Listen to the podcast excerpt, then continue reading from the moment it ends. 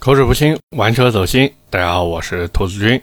最近啊，我在和我那位在奥迪做销售的好兄弟吃饭的时候呢，席间啊，他就跟我说，他们不是之前搞了一个奋战六十天的活动嘛？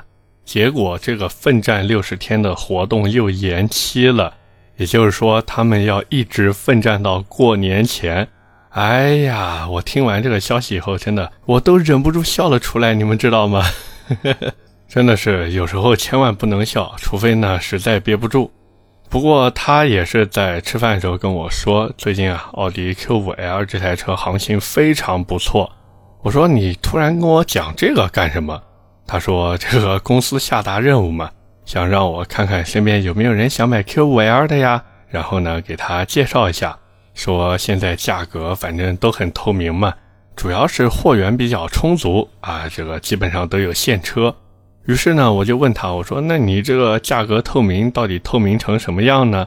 他说：“现在奥迪 Q5L 四零的版本全系优惠十六个点，当然这个全系不包含那个新出的 RS Edition，也就那个燃速套件版。那个四零的 RS Edition 呢，优惠十五个点。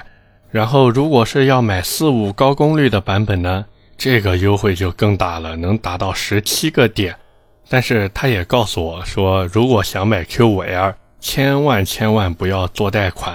我说，哎，为什么这个不做贷款呢？他说，因为很不划算，什么免息啊、贴息之类的都没有。假如说你做三年的车贷呀，这个年化利息就要干到十二个点了；如果是五年的车贷，那就是十七个点。如果你贷的时间再长，能干到二十个点，甚至更多。所以他说千万不要去贷款买 Q5L。那么我也是跟他好好的聊了一下这台车，期间呢也是交换了一些想法。我就一直在想，就是奥迪这个品牌，它明明就被网上很多人说是一线豪华守门员，那为什么实际上大家在看销量的时候会发现，哎，好像这台车卖的也还行啊？那它的卖点究竟是什么呢？我也是琢磨了一下，我觉得啊。首先就是价格，奥迪这个车子呢，我觉得挺有意思的。你第一眼看上去的时候呀，你会发现，哎呀，它这个指导价好像和奔驰呀、宝马呀都差不多。像现在 Q5L，它2022款的定价三十九万六千八到四十八万七，那么其中四零低功率版本五个配置，四五高功率三个配置，这看上去很复杂，其实一点都不复杂。四零呢就分时尚、豪华和 RS 三个大类。除了那个 RS 以外呢，每个大类里面都分成一个叫动感，一个叫智雅，反正就这么两个版本，其实就是包围设计不一样，然后一些小配置不一样。一般呢都没有人买智雅，都是买动感，因为动感的外观呢更好看，所以大家在买的时候呢也是可以参考一下吧。那么根据目前的市场行情来看，奥迪 Q5L 它现在最畅销的就是四零 TFSI 那个豪华动感型。这个车子指导价四十一万五千八，优惠完以后呢，裸车三十五万以内搞定。像它的竞争对手宝马叉三，它现在新车上市，直接砍掉了二八 i 的版本，只留下了二五 i 和三零 i。那么价格呢，也是坚挺的不行啊。奔驰 GLC L，它最畅销的二六零豪华型，指导价四十二万九千八，也是基本没有优惠。所以如果这么比较下来呢，奥迪 Q 五 L 这个确实便宜了很多。本来这三台车它都是一个级别的产品嘛，所以奥迪它也可以凭借自己这个一线守门员的角色呀，去吸引那些想买 BBA 但是手头呢，哎，他又暂时没有那么多钱的客户。他玩的就是一个价格战，所以这也是他现在最大的卖点，就是便宜。那么除了便宜之外呢，我觉得 Q5L 它还有个卖点，就是车子够大嘛。像奥迪 Q5L，它是在海外版的基础上增加了八十八毫米的轴距，那么这也使得它后排空间大幅度的提升。它不会像之前，我不知道各位有没有坐过那个不带 L 版本的那个 Q5 啊，那个后排真的有一点点小。现在这个后排确实挺大的。当然有人说，哎呀，奔驰 GLC L 也很大呀。确实，奔驰 GLC L 也很大，只是这台车如果你真的开过或者用过呢？我不知道你会不会有这种感觉啊？就是这真的和想象中的奔驰不太一样，因为 GLC L 它底盘总体还是有点偏硬的，虽然说国产以后进行了一个软化处理嘛，但是 GLC-L 那个底盘舒适度还是没有想象中的那么高，就达不到很多人理想中那种开宝马坐奔驰的感觉。那么和奔驰 GLC-L 不同的是呢，宝马 X3 它走的是一个运动风格，当然 Q5L 现在也是走运动风格。只是说，宝马 X3 它整台车驾驶感受，我觉得还是很不错的，甚至可以说那个车子好开到不像一台 SUV，而是像一台轿车。再加上宝马它的看家本领嘛，那个发动机和采 F 变速箱之间的一个配合，哪怕说你买的是一个 2.5i 的低功率版本，但是通过那个采 F 的 8AT 变速箱，也能给不少人营造出那种动力充沛的感觉。虽然我一直觉得二五 i 的宝马这个动力真的很弱，但是各位想一想，对吧？很多人他买这个二五 i 的宝马之前，他有可能开的就是那种普通的买菜车那种家用车嘛，所以他肯定会觉得哇，这个动力已经很强很强了。反正不管怎么说呢，宝马我觉得它还是为数不多在坚守运动的车吧。当然，你要硬是吹毛求疵说什么，哎呀，阿尔法罗密欧那个 Stelvio 比它还运动，你说的对。回到叉三上来说呢，其实各位也能发现，就是叉三它很好开，但是它也是 BBA 三家当中唯一没有加长的车型，这就导致一个很严重的问题，就是宝马叉三它的后排空间甚至还不如宝马叉一大。所以你在买叉三之前一定要想明白，就是自己到底愿不愿意为了所谓的驾驶感受呀，然后去放弃更大的后排乘坐空间，这个真的要好好想清楚。可能有人会说：“哎呀，那奔驰 G L C R 它的车内空间不是特别大吗？”是的，但是它也是价格最高的车子，所以对于那些想要买车兼顾家用的消费者，他在购车时候就会反复的权衡，就是为了稍微再多出一点点的空间，然后再去多花几万块钱，到底值得吗？那再看一看，哎呀，这个 Q5L 它的空间、它的价格，然后再看看那个四个圈的 logo，哎呀，好像也不是不能接受啊。因为在中国这个汽车消费市场的大环境里，尤其是这个 SUV 的市场里面，向来都是一寸长一寸强。哪怕说宝马它把自己的叉三操控性啊、动力做得再好，能吸引的其实也只是一小部分人嘛。更多的人去买 SUV 图的是什么？图的不就是家用性和乘坐空间吗？那奥迪这时候它的空间优势就体现出来了嘛。最后呢，就是奥迪这个品牌，它至少还是隶属于一线品牌的。就是当你花了这些钱去买了奥迪 Q5L 以后，你还能得到一个四个圈的奥迪 logo。虽然很多人都说，哎呀，奥迪是 BBA 的守门员，但是守门员它也是一线豪华品牌呀，对不对？各位如果打什么王者荣耀呀，打什么撸啊撸之类的，那种什么白金守门员、钻石守门员，你可能会去嘲讽他，你可能会去嘲笑他，结果看看自己的段位。哎呀，怎么自己还是爬不出青铜这个坑呢？所以，相比于其他的二线豪华品牌来说，奥迪它再怎么样也有四个圈儿，它在面子上就是能更好看一些。而且呢，相比于之前的 Q5L 来说，目前在售的 Q5L 已经是经过中期改款的车型了，所以它的外观设计也是进行了一些变更，并且现在不是还推出了这个四零的 RS Edition 版本吗？我们先不说这个车子到底配不配得上 RS 两个字，至少整台车，对吧？它确实比之前要好看一些。只是那个所谓的 RS 同款银色后视镜嘛，反正我是觉得做的有点拉胯。人家正经的 RS 都是亮银色的，这个车子给弄个暗银色，哎呀，真的有点离谱了。那么归根结底呢，我觉得奥迪 Q5L 之所以还能有现在的销量，简单来说就是三个字：性价比。就算这两年奥迪的品牌力下滑了很多，但是价格呢也是随着这个品牌力的下滑呀，也显得更加接地气了一些。然后呢，就出现一个特别有意思的情况是什么呢？就是很多消费者呀，他会一边骂骂咧咧说：“哎呀，奥迪现在的牌子不够硬啦。”然后对比完奔驰和宝马之后呢，然后又说：“哎呀，奥迪的配置和价格是真香啊！” 真的非常非常有意思。当然啊，这并不是说现在这个 Q5L 就是十全十美的。这个车子呢，我觉得真的还是有一些不足的地方。首先呢，就是外观上面，很多人诟病的那个隐藏式的排气，它直到现在2022款还是在用这个设计，就好像奥迪啊，它想要在隐藏排气的路上一路走到黑了。不只是 Q5L，各位看看现在，对吧？奥迪 A6 Allroad 那种车子都给你弄个隐藏式排气。哎呀，我的天呐，我真的不知道奥迪是怎么想的。因为这个外观上的隐藏式排气，我真的一直都不太喜欢。我总觉得还是把排气管露出来会好看一些。毕竟谁也不希望在冬天的时候，明明自己车屁股上有一对像是排气一样的镀铬件，但是那个排气管的烟却从车屁股底下冒出来嘛。其次呢，就是中期改款的奥迪 Q5L，它在内饰方面可以说是极其的敷衍。现在 Q5L 整套内饰几乎可以说是照搬了现款 A4L 的内饰，以至于我总有一种说这个车子对吧？它这个更新啊、改款啊、出新车呀，到底弄了个啥嘛？简直弄了个寂寞，就好像一个中年大叔，他想要赶时髦，然后呢，他就去给自己买了一身潮牌的衣服。可能他穿上去以后，乍一看，哎呀，好像挺潮的。但是摘了帽子以后，发现这头上的头发好像也剩不了几根了。脱下衣服，发现，哎呀，这肚子上肥油也没下去多少。所以，真的，奥迪 Q5L 这个内饰呀，什么时候能改掉，就什么时候最好了。再一个呢，就是奥迪 Q5L 那一套又陡又短又滑又硬的后排座椅，直到今天还是这个样子。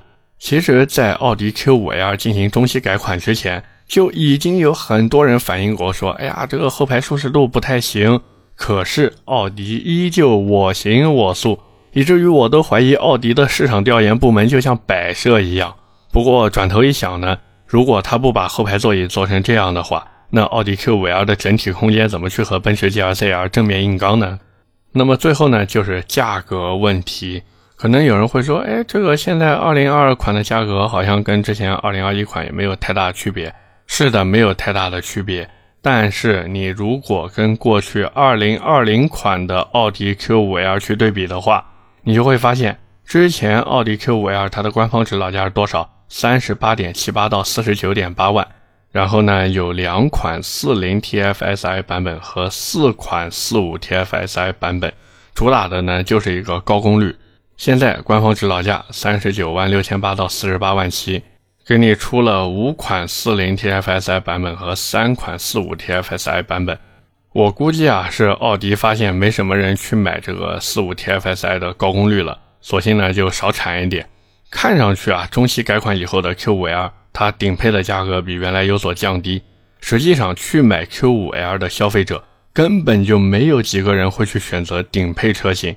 所以你回过头来看，你会发现，就是这台车它的准入门槛其实是比过去高了九千块钱的。那么既然准入门槛变高了，配置有没有提升呢？其实是有的，就是同样是最低配的那个四零版本啊，中期改款以后呢，标配了倒车影像，而且多了一套十二点三英寸的液晶仪表，中控屏呢也从原来的七寸变成了十点一寸，并且还带车联网功能，大灯呢也变成了新款的 LED 大灯。主副驾驶多了腿托调节，后视镜呢也有了电动折叠，倒车下翻还有什么锁车自动折叠，反正就这些小东西。那么官方指导价现在多出九千块钱给你换来这些配置，你觉得划算还是不划算呢？我觉得还行吧，但是现在买呢确实有点不划算，因为之前奥迪 Q5L 它的优惠幅度动不动就给你来二十三个点。价格最低的时候，甚至到过二十五个点的优惠。那我们即便以二十三个点的优惠来算，之前最低配的裸车价格是二十九万八，但是现在，对吧？自从那个二零二一款中期改款以后，优惠基本上就是在十六个点这样徘徊嘛。裸车价格直接干到了三十小几万。也就是说，你现在如果都是去买这个最低配的车型，你比之前要多花三万多块钱。假如说你看的配置还在往上的话，那这个差价就更多了嘛。所以现在你去买 Q5L 显然是不那么划算的。只是说相比于之前，哎呀，芯片短缺时候那个价格坚挺到不行，那现在这个价格优惠呢，算是回归到之前一个正常水平了。而且还有一个问题，就是我作为消费者，我去买 Q5L 这台车，你奥迪又是先做中期改款，然后现在又做年度改款。那么增加配置是理所应当的，因为这是奥迪想要吸引消费者下单的手段。我没有理由去为你点赞。而现在奥迪 Q5L 的价格放在这里，我得真金白银的多掏那么多钱出去，然后再看看。哎呀，之前那个配置虽然低一点，对不对？但是好歹它也是 Q 五啊，它也卖过那么低的价格呀。那我这么想的话，我越想心里面越气，越想心里面越不爽。各位可以自己琢磨琢磨，是不是这个道理？那么除了这个以外呢，我觉得在买奥迪 Q5L 之前啊，还有一些需要考虑好的事情。就即便你是无所谓奥迪 Q5L 这个价格优惠没有之前那么给力，或者说觉得多花点钱买个好看点的外壳也值，我觉得还是有几个问题需要考虑清楚。第一个就是奥迪 Q5L 现在用的那套变速箱，代号叫做 DL382，这个变速箱呢是在天津那边产的国产双离合变速箱。这个变速箱之前车主都在投诉。就什么变速箱异响啊、顿挫啊、抖动啊这些，虽然说目前还没有遇到大面积的一个故障反馈，但是这套变速箱终究是有点堵脸的。自己买完车碰不上的还好，假如说你真的碰上了，那真的是一个糟心事儿。其次呢，就是奥迪它作为一线豪华品牌，它竞争对手长期都锁定在奔驰 GLC-R 和宝马 X3 上面，但是有一点很尴尬，那就是奥迪 Q5L 原先大幅度的优惠啊。虽然让很多人以更低的价格和更低的门槛，他去触及到了 BBA 的中型 SUV，但是也让不少人在买回家以后需要去忍受一些流言蜚语，就比如说什么能买得起奔驰、宝马，谁会去买这车呀？就好像我买不起 GRC 和叉三就写在了 Q5L 车主的脸上。最后呢，就是 Q5L 的后期养护费用，油耗的话其实不算很离谱，基本上就是在八到十个油之间嘛。但是后期的保养费用，我也是特地问了一下，小保养一次一千二到一千三，大保养一次两千一左右。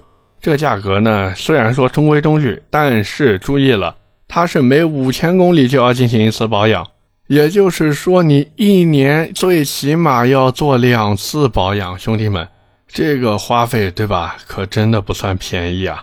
当然呀，我也知道很多人他在买 Q5L 之前呢，其实也会去看一看二线豪华品牌。就除了奔驰、宝马两个老对手之外呢，很多人其实也会去看一看像什么凯迪拉克 XT5 呀、沃尔沃 XC60 啊这些车子，包括还有人会去看一看林肯的航海家，甚至还会去看一看那个英菲尼迪的 QX60，对不对？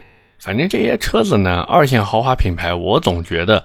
它和一线豪华品牌之间永远有一个无法逾越的鸿沟，所以我是觉得，假如你真的认准了要买一台一线豪华品牌的车型，那你就千万不要因为二线豪华品牌的价格更便宜，然后呢去进行一个选购，你大概率买完之后会后悔，哎呀，自己当时怎么就舍不得那个钱呢？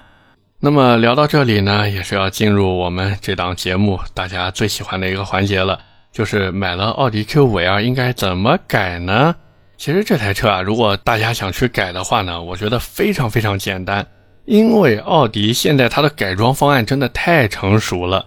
不过呢，有一点需要注意，就是因为现在这个奥迪 Q5L 用的是 DR382 变速箱嘛，它的这个变速箱最大可承受扭矩会非常非常低。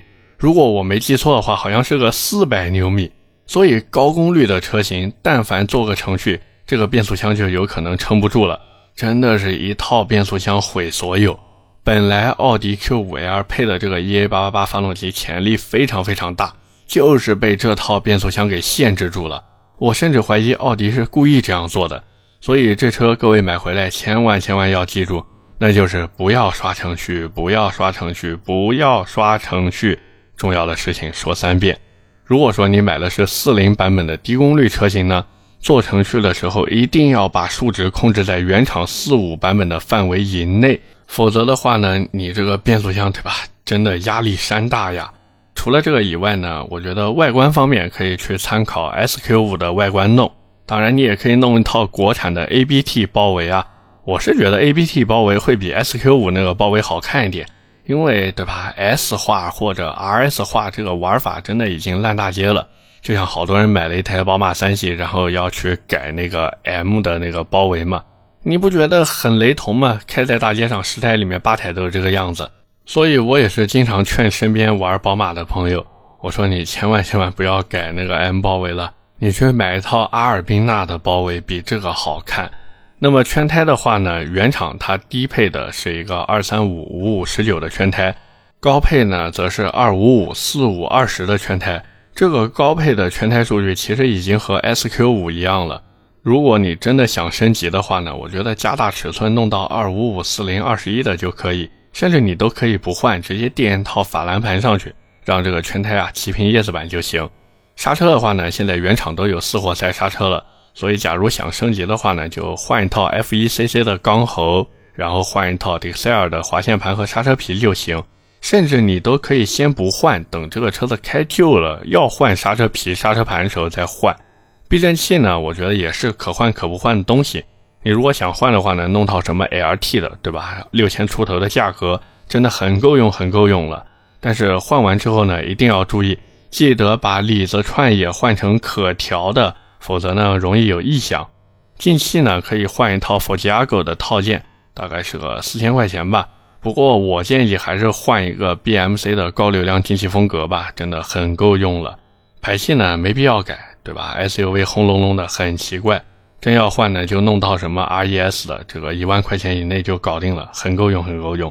中冷呢可以换一套 Saber 的，五千块钱，这个东西我觉得属于新型件，可换可不换。NGK 的火花塞等六万公里的时候再换，点火线圈呢没必要动了。所以这么弄下来，其实各位可以发现。就是奥迪 Q5L，假如你买个四五高功率版本回去，你最多最多就是贴一个改色膜，甚至你连改色膜都不用贴，这个车真的有一点出厂即改装的味道在里面了。那么最后的最后呢，我们也是来做一个小小的总结吧。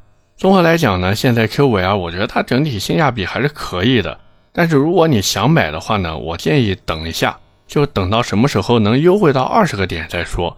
毕竟啊，这一代的 Q5L 它也快走到生命的末期了。假如说你不着急买这车的话呢，我是觉得完全可以等到临近换代的时候再去抄底，那那时候的性价比啊就会更高了。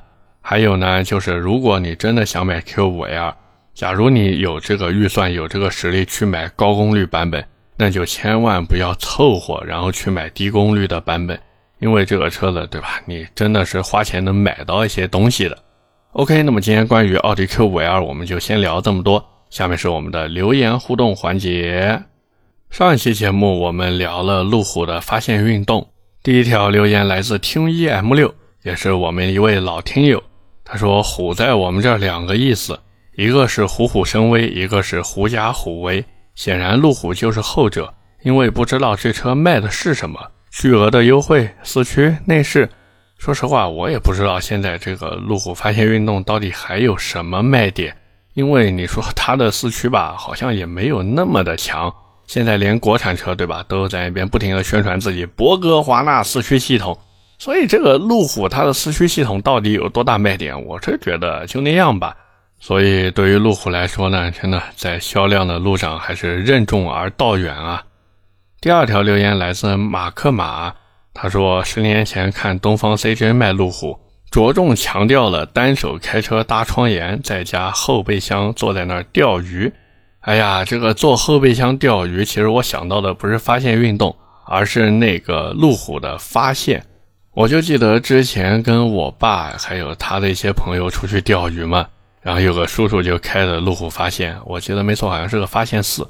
然后呢，他就把车子停在水塘的边上。直接把那个后备箱打开，坐在那个后备箱的板子上面，我的天哪，那种感觉真的非常的成功。但问题就是路虎，对吧？你买一个发现运动，你要是这么玩，好像怪怪的。而且发现运动，我没记错的话是没有那个分体式后备箱盖板的呀。所以这车钓鱼呢是别想了，就手搭在那边开开就好了。最后一条留言来自耳乳见成长，他说：“兔子，我想把老马六换了。” CT 五看了一下，到店没有试驾成。你推荐哪个配置性价比高？凯迪拉克 CT 五这台车呢？我觉得就两个配置值得买，一个呢是二八豪华，还有一个呢是二八铂金。二八豪华呢走的是一个性价比路线，二八铂金呢就是配置非常的全面，所以你就根据自己的预算来选择就好。如果让我来选呢，我肯定选二八豪华嘛。拿到手之后，第一件事自己先改一个液晶仪表。至于多出了其他什么，对吧？那些没有任何的意义。刹车我自己能换，圈胎我肯定要自己升级，避震器我肯定也要换一套更好的。包括一些对吧，什么机舱里面的顶坝呀，还有什么底盘的强化件啊，我通通都是要自己弄的。那我买你这二八铂金图什么呢？是不是？所以真的买台二八豪华自己回来优化一下就行了。OK，那么以上就是我们今天节目的全部内容了，也是感谢各位的收听和陪伴。我节目会在每周二和每周四的凌晨更新，点赞、评论、转发是对我最大的支持。各位如果还有什么想听的车呢，也欢迎在节目下方留言。我们下期节目接着聊，拜拜。